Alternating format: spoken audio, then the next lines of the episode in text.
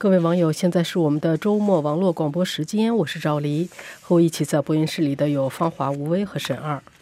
欢迎网友和听友们发表评论和看法。我们的电子信箱是 china at r c i n e t dot c a，我们的新浪微博是加拿大国际广播中文。欢迎您关注我们的网站 r c i n e t dot c a，还有我们的 Facebook 加拿大国际广播加拿大国家中文频道。在每星期五北美东部时间上午十点半，我们都会有脸书直播 Facebook Live。好的，那么在下面的时间里，我们来谈谈这个星期的几篇报道。方华，你做了一篇报道，谈的是呢，就是也有不少人遇到过这样的问题，就是加航他超卖机票，但是呢还愚弄这个没有座位的乘客，很多人是到了登飞机的时候才发现自己 原来没座位。嗯，呃，这个我看了这篇。报道的时候，我还真有这个切身体会。有一次我做加航，打出那个那个登机卡上面写的 G 呃 GTE。我我当时我我说我就问那个我说这个 GTE 什么意思？他说你现在啊没有那个给你定的指定的座位。他说你不不着急，你你你等着，到时候你去登机口，他可能是那个呃，到时候就给你重新排位了以后呢，就给你号码了。我那次啊还算幸运，还真给了我的一个号码。但是我一看这篇文章啊，我觉得我那次是幸运，很有可能大部分的人呢，当你看你的登机卡上写的 GTE 的时候，就是 gate gate，嗯哼。就意味着他超卖了，你可能就坐不上飞机了。还真是白等半天。你就你就可他他为什么让你白等半天呢？你比如你进了飞机场，呃，你在登机，你你在那个出票那个那个地方给你登机卡的地方，你当时发现你没有没有那个座位的时候，你如果担心你坐不上飞机，你是不是得在那儿你跟他说呀？嗯，呃，跟讨论呐，那可不是脾气不好的还跟他嚷起来了。对，那你在那么多乘客围着。看起来呢是很不好看，也耽误时间，特别是可能是会会给那个那些所有那些旁观的人等待的乘客呢都有一个不好的印象。所以呢，加航呢对对这种情况呢采取的措施就是说什么，只要是你的机卡上写的 GTE gate，就说没关系，走走走，赶赶快 打打不过去，赶快到登机口等着去，说你没问题，你肯定能，呃，不说肯定，说到时候你就就有座位了，哎。这个加拿大广播公司做了一个报道呢，就是说呢，呃，这个问题主要是出于这个加拿大呃航空公司呢普遍的超卖机票的情况。为什么他为什么要超卖机票呢？因为呃说呢，就是有相当比例，就是每个就是基本上会有一定比例，比如百分之五或者多少的比例，这个乘客呢订订了机票，然后呢。他取消，或者是呢改换航班，由于各种各样的原因，特别是那些，比如说是这个，呃，由于呃出差需要呃来订购机票的人，反正订机订购机票都是单位给他订购的。单位如果有什么事情呢，改机票呢会会常会发生的事情。对于这些人来说，他们或者那个买的机票的那个那个仓位呢是比较高级的仓位，就是换句话说呢，花的钱比较多。嗯改机票的费用。没有费用，或者有费用也是单位出，所以这些人根本不在乎，不在改机票。所以确实有一部分人呢，买了机票以后，到时候这个行内的话语叫 no show，就是到时候人家就不来，不来，机票改了或者取消了。那如果他要把机票已经卖出去了，到时候比如有百分之五的座位的，就一取消取消了以后呢，他不来了，等于加航呢就损失了百分之五的收入。他为了避免这种情况，他就超卖机票。那就是算好了，可能会有多少人不来。多卖了机票以后呢，比如说多卖了百分之五，有百分之五人不来，那么抵消了以后呢，他就能够满员这个飞机起飞，这样呢他就不受损失了。加航说呢，这个超卖机票，第一是加拿大交通部准许的做法，第二呢，行业里边通用的做法，不是加航一家，所有的都是都这么做。第三呢，其实这样做也是为了消费者好处。为什么呢？他说，如果我老有这个空的座位。叫我损失的收入，我怎么办呢？我就得提价，对，把价格提高。所以，如果我是满员起飞，这样呢，我这个收入多了以后，我就可以把机票呢降低点价格，像最后的受益的还是消费者。嗯，但是是这个理论上说是这样，但是有的时候飞机呢，有可能是什么情况呢？他原来预期的那些这个所谓的有会有人取消机票或者说是更换航班的人呢，没有发生这种情况。大家全来了，全来了，糟糕了！你多收的机票，这帮人怎么办？哎，就是等就是这种情况而且出现问题。加航说呢，他他说他一年呢就卖出了这个呃五千一百万人呃机机票，呃运送五千一百万个乘客，说呢。真正的这个有超卖机票的这个情况呢，不超过百百分之一。嗯，说是这样说，但是如果你要是那百分之一的呢，那是很倒霉。你就觉得这个太倒霉了，而且你肯定是这个这个肯定心情不好，弄不好还要在还还要在那发泄一场，对不对？就是啊，然后呢，现在呢，这个呃，加航开始提供一些补偿，但是呢，加拿大广播公司已经报道好几次，就是说是，比如说是前几天还报道说是要给、嗯要给他提供，比如一千多块钱的嗯嗯补偿，，说一大堆承诺，最后呢，什么呢？当时当面跟他说没关系，我给给你一一千多块钱补偿，最后就给他一个电子邮件说，嗯，那个补偿啊是百分之十五，你下次买票了给你百分之十五的这个降价。他说我你给我那个一千块一千块钱跑哪儿去了？他说嗯这是装糊涂，说话不算话啊！说话不算话。现在呢，这个加拿大交通部呢正在准备推出这个消费呃不是消费者乘客维权法案，但是真专家又说了，这个法维权法案啊留了一个尾巴，嗯什么的尾巴呢？就是说你只有证明。这个加航或者任何一个航空公司，它是出于它自己可以控制的因素，超卖机票，让你在那儿没有位子、坐不上飞机的情况下，你才能够得到补偿。但是呢，谁一般消费者谁能够有那个信息？当时的超卖多少？你你怎么能够获得获得这个信息呢？所以，如果你要不能证明这个情况，你还得不到补偿。而且，加航还说了，说的大部分情况下，这个所谓的呃超买机票引起有人坐不上飞机的呃情况呢，发生呢，不是由于他超买机票多了，他说我们有很很强大的软件来来这个计算可以多卖多少机票不会引起这有人坐不上飞机的情况。那真正发生那个那个情况呢，一般都是由于天气原因。嗯哼，上面的飞机走不了，它都挪挪挪到后边来，或者由于机械故障，这也不是人为可以控制的问题。机械故障原来一个原来一个能装呃二百人乘客的飞机，我换换了一个一百五十人乘客的飞机，那自然就有人坐不上飞机了。所以你真正要能够证明是加航的错，想得到那个补偿啊，哼，不太容易。没那么容易。反正这种事儿真是赶上谁谁就倒霉了啊。嗯，好的，谢谢你，芳华。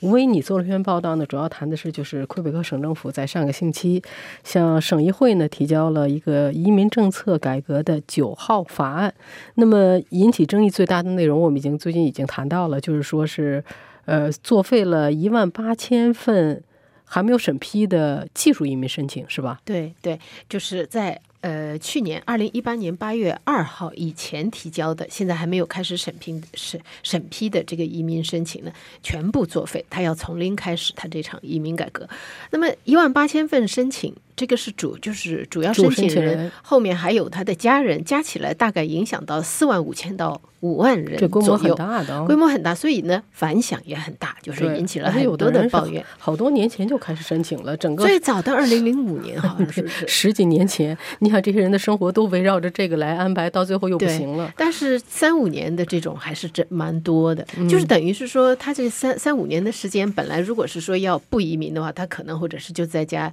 呃努力去找工作、对啊买房子。那现在就是移民，就等于是把他吊在那里三五年，现在取消那个这个中间的损失，你只是就是当然移民部魁北克省会呃赔偿他们的，就是把他们原已经交的申请费给还回去。但是这个真的是没有没多少钱对。对还有就是，其中有一小部分人呢是已经在本地了，已经在魁北克省了，多嗯半是在这念书的学生啊，或者是在这就是以那个就是临时的身份，就是临时的工作许可啊、这一类的，已经在这里了。提出了申请。提出这个永久居留权申请，他们也作废了。那么就是接下来就面临你怎么办？到底是、我是赶快想办法回去另外一个国家，还是回国，还是在这这里继续申请？总之就是你这样的一个突然的改革呢，引起了很多的。呃，很多的麻烦。那么反对的人呢，一方面就是反对党啊，还有就是律师、移民权益团体啊，认为你这个认为政府出的这个这个计划是没有必要的。就是你做这些所有的你的这个移民改革，我们都知道现在呃魁北克省政府希望就是把这个以后的移民接接收大转向，就变成说不像以前说你先到先得，而是说你要合适，呃，它是主要是要跟本地的劳动力市场，就是你要正好符合我们的需要，我们需要的人，那么我们就收。而且他特别强调，现在就是一个是语言水平、法语水平，一个就是说你要接受就是本地的这个主流社会的价值观，这个他非常强调。那你反对党就是说，你其实可以把这一一万八千份申请继续审批，同时坚持你这个改革，好像不矛盾，对吧？是这样，你就审里面比较符合你的条件的呗。对啊，就是这样。那么，但是实际上呢，这个里面我也听到一些就是支持的声音，或者是至少是认为说这个没有那么大不了的声音。声音，这些人呢就认为说，实际上你如果是说，呃，你说是把这些人的申请取消了，不人道，但实际上你让人家等三五年，这也是不人道的。你把这些人招来了以后，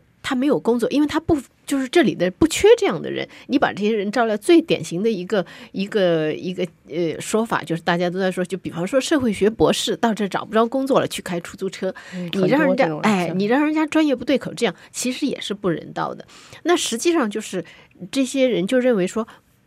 取消了这些申请没有关系，但是呢，最关键的就是省政府要如果能够做到他的承诺。一个很重要的承诺就是，他要把以前的审批时间三十六个月，那就是等于什么三年，那是平均的审批时间，改成六个月。哦你如果真能够做到这一点的话那，那你取消了你申请六个月以后就有消息了，对，也是那当然效率。蛮高，但是希望政府不是在那儿夸海口呢，我觉得这个是 蛮难的。好像很难听的。所以你如果想要做到这一点的话，实际上也没有什么诀窍，就是加强人力物力呗。你是不是肯在这个上面花那么多的钱？就是说花那么大的精力。但是就是，而且呃，有一部分评论人士也说，实际上这个改革，这个取消这些人的申请啊，并不是这个改这一项法案这个九号法案的最大的缺陷。它最大的缺陷是和联邦政府的这个权限方面的问题。因为联有它的很多改革涉及到是联邦政府管的事情，比方说他说，呃呃，要让这个省移民部长增加他的权限，让他在永久居留权的审批上能够有有可以提出条件，而且是决定性的那个决定性的条件。但是问题是，永久居留权省省里面可以接受移民申请，批准了以后，最后三年过后，他们还是要向联邦政府去申请永久居留权。对，那这个是你等于是说，让省的移民部长可以去对这个你是不是批准一个人的居留权、永久居留权来有发言权的话，这个联邦政府是不干的。对，嗯，在这些方面，你怎么样去沟合、沟通、磨合，这个会是最大的一个考对验。，所以这个事情等于还没有最后的，对怎么说还没有最后完哈。对好，谢谢你，吴威。实际上，你做嗯。篇报道呢，谈的是这个播客，就是 podcast，Podcast 现在是越来越火了，越来越火，特别是在呃，就是北美啊，北在在美国、加拿大，嗯哼，呃，这个是因为为什么一下就火起来？因为不是一下火，上有很其实其实一直有很长时一直很长时间，对，一直都是越来越热、越来越热的情况。然后呢，它现在的呃趋势呢，就是说很多的媒体加入到这个行业里，甚至很多媒体啊原来不干这个的，呃做报纸的也加入进来，因为这个是一个本身技术难度不是很高，但是呢又是一个硬性的需求，因为很多人不管是就是收听嘛，对不对？音频是个硬性需求，你不管是在交通工具上，还在走路啊车里走路，而且现在还有一个问题，我以前也讲过，大家要避免就多看屏幕嘛，屏幕造成很多问题。那这种情况下，你得听。那听的话，就是说 podcast 是一个，呃，相对来说，我觉得最有效的一种方式了了。挺好的选择，但实际上，你要整天带着这听着，这个听力其实也是会受影响的。当然不会我整们都知道，，天了不会整天了。但你想听一个新闻，不过就是五分十分钟的事情，对吧？嗯那你一天的新闻就就你不用再去看新闻了。这个这个我这个这个文章呢，这讲的是这个 Spotify，Spotify 是现在在音乐流媒体这个领域做的怎么说最成功的一个，因为它已经上市了，然后它的呃收入也很稳定。对，那么它的预测呢，就是说，呃，慢慢的就是听众里有百分之二十的这个内容会转向这个非音乐性的内容。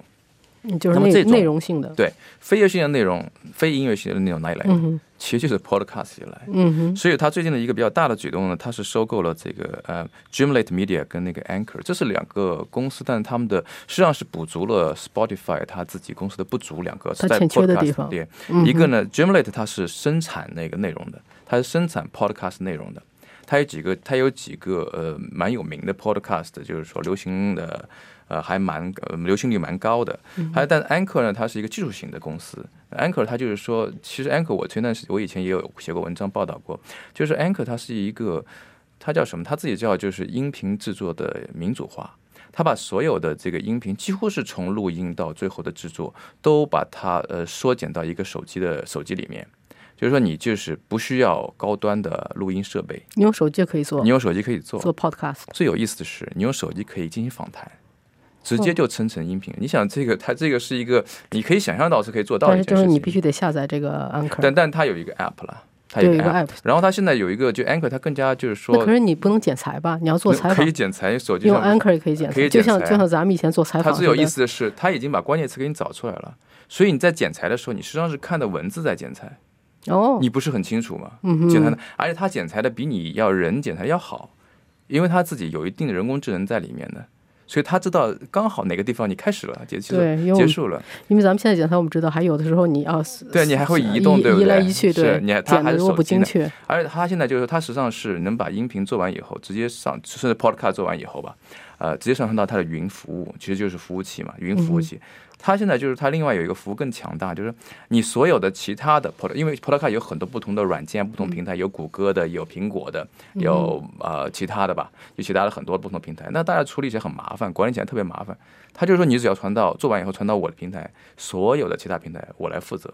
他帮你负责进行管理，负责进行那个这个上载啊，然后甚至流量的内容啊，甚至最后就是说你怎么收费啊，他都把你一套全部管理好。嗯，所以我觉得像这种情况之下，就是说很多人就原来不想做 podcast，他就太麻烦了，对吧？他要专业设备、专业的什么知识，他现在这套全部给你对全部给你。在这种情况之下，你可以想见为什么说 Spotify 会去收购它，因为你可以想到，一个是专业制作的公司，对不对？像 Jamily 它是做专业的音频、专业的 podcast，另外一个 Anchor 它就是它就是覆盖了很大的一个就是呃一帮普通的民众或者说小小的这种 podcast 制作者的这么一个范围，这两个一结合，他就希望就是说 Spotify 就是希望就是说通过这样的就是添加到 podcast 的这个领域，能够把他的音乐流媒体呢增长到新的这个空间里去。嗯，好的，好，谢谢。啊，很有意思，谢谢你，沈二。方华，你还做了一篇报道，谈的是呢，就是加拿大广播公司做了一个调查，显示在过去的二十年当中啊，至少有两百二十二名加拿大少年体育运动的教练因为性侵而判罪，这是对挺让人震惊的这种数字。这个受害者呢，数量超过六百600人，人涉及的体育领域是三十六个体育领域。一般来说呢，好像是觉得这个一般那个性侵的这个所谓的都是呃都是色狼嘛，主要是男、嗯主要是男教练。实际上呢，也不一定，也有一些这个是女教练女性的教练，当然是绝大多数呢是男教练。嗯比如这二百二十二名被法庭判定犯有性催性侵罪行的教练中呢，有二百一十三个是男性，有九名呢是是女女性啊。当然，你如果从这个地域分布来说呢，这个加拿大人口最多的省份安大略省、还有魁北克省、不列颠哥伦比亚省这三个省呢，是这个受害者最集中的地方。所以，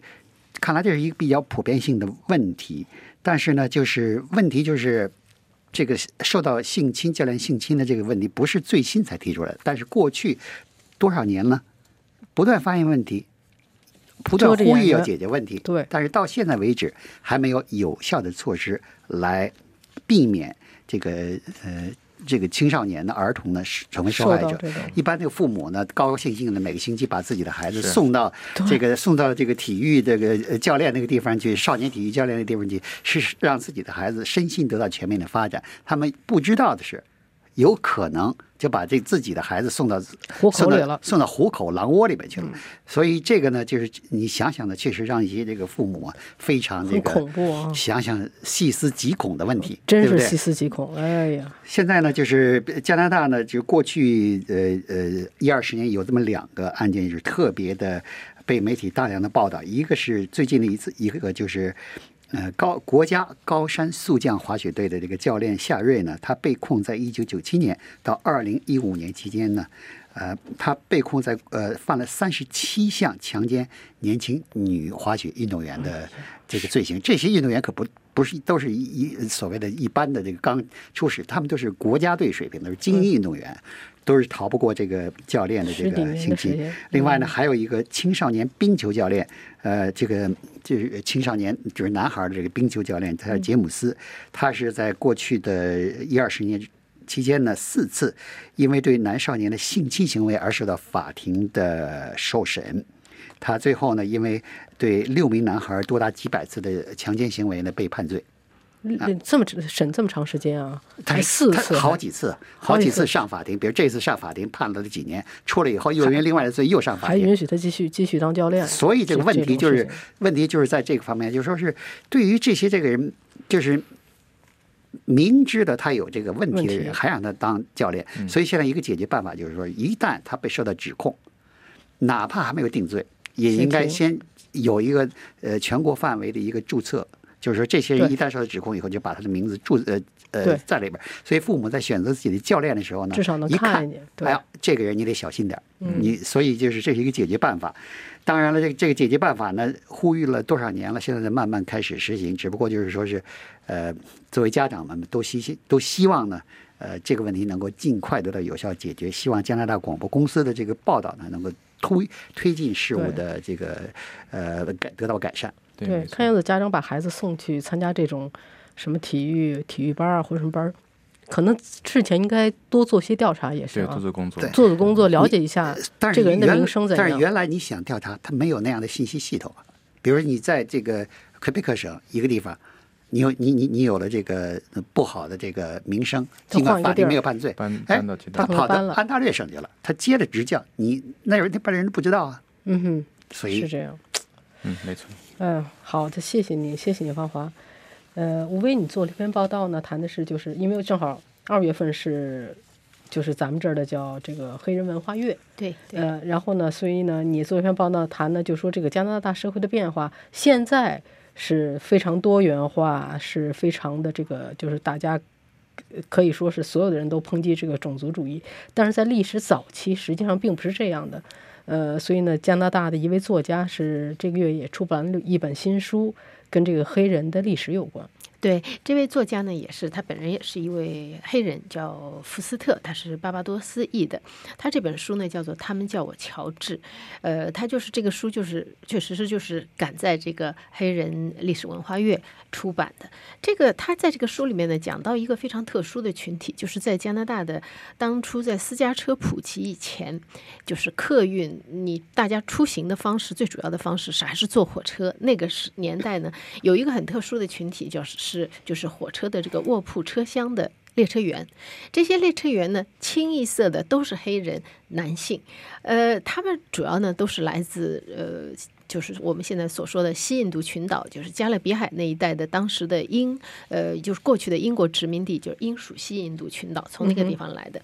这个呃火车旅行呃最红火的年代呢，正好跟另外一个年代也是也是相正好吻合的，就是种族主义在非常光明正大的这样的一个年代。所以呢，这些人这些这些黑人列车员呢，实际上就是当时的工作，一个是工作条件非常的艰苦，待遇很差，呃，他们。通通都被叫做这个本书的名字就叫他们叫我乔治。这些人通常来说，没有人知会在乎他们叫什么名字，通常都是管他们叫乔治，呼来喝去的。这是因为呃，就是。把这个发明，或者是说最早开始，呃，火车的这个卧铺卧铺车厢服务员的呢，是一个美国人。他当时是到美国南部去招一些呃这个黑奴，就被解放了的黑奴，然后让他们来做这个服务员。这项服务引进的，后来到了加拿大以后呢，也就是说延续了当时的种种的做法。这些人他们就是。加拿大当时的规定就是，黑人在加拿大只能做列车员，没有任何别的职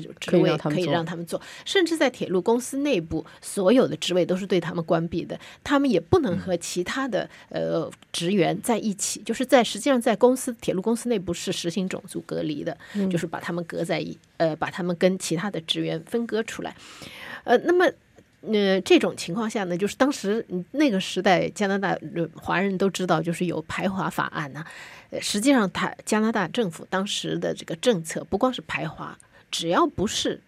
白人的，只要是有色人种，实际上都排。当时的这个移民限额大概是每年像这个呃福斯特他们来的这个西印度群岛，每年的移民配额是一百人，印度人一百人，这还是什么呢？这还是属于英联邦国家的，就是英联邦国家当时如果是白人的话，来加拿大随便来，加拿大非常欢迎，因为跟现在有点像，很缺劳动力。但是对于有色人种呢，限制非常厉害。那么这些呃黑人列车员呢，当时就是有做出做了很多斗争，一方面是要改善自己的待遇，另外就是在他们当中一些更有更有远见的人，或者是说更有这个胸怀更宽阔的人呢，也在争取就是呃。这个移民的有色人种的平等，就是不光是要平等受雇，在移民的时候，在这个对待审批移民的时候，也应该获得呃平等的对待。那么这个时间不多了，长话短说，就是他们的这个斗争呢，在五六十年代，在上个世纪五六十年代得到了一些成果。那个时候也是，实际上也是华人在开始慢慢得到公正年代的公正对待的时代。你可以说，如果这样，实际上你这样比较起来说，你可以说当时华人和黑人是。不是同一个战壕里的战友，是两条战壕里的战友，互相没有虽然不通气，但是实际上目标是一个。但是我觉得华人修铁路，黑人做这个卧铺服务员，那好像还是黑人 黑人的活儿稍微容易一点儿。对，那因为年代也就也因为这个总是也年代越往就是越现代，这个就呃怎么说呢？就好像是平等啊这方面就做得更好。就是他们当时也已经是已经不管怎么说，已经是从上个世纪初一直到五六十年代嘛。嗯。到了一九五五年的时候，太平洋铁路公司呃雇了第一个黑人检票员。这个大概是从从那个时候起，慢慢的就是呃待遇黑人的待遇也好，还有就是在移民法移民呃法律方面的改进也好，加拿大确实就一面就慢慢的就就在变化。好的，谢谢你，吴威。那么刚才就是咱们这个星期的几篇报道，今天的节目就到这里。谢谢您的收听，希望听到您的看法和建议。祝您周末愉快。我们下次节目见。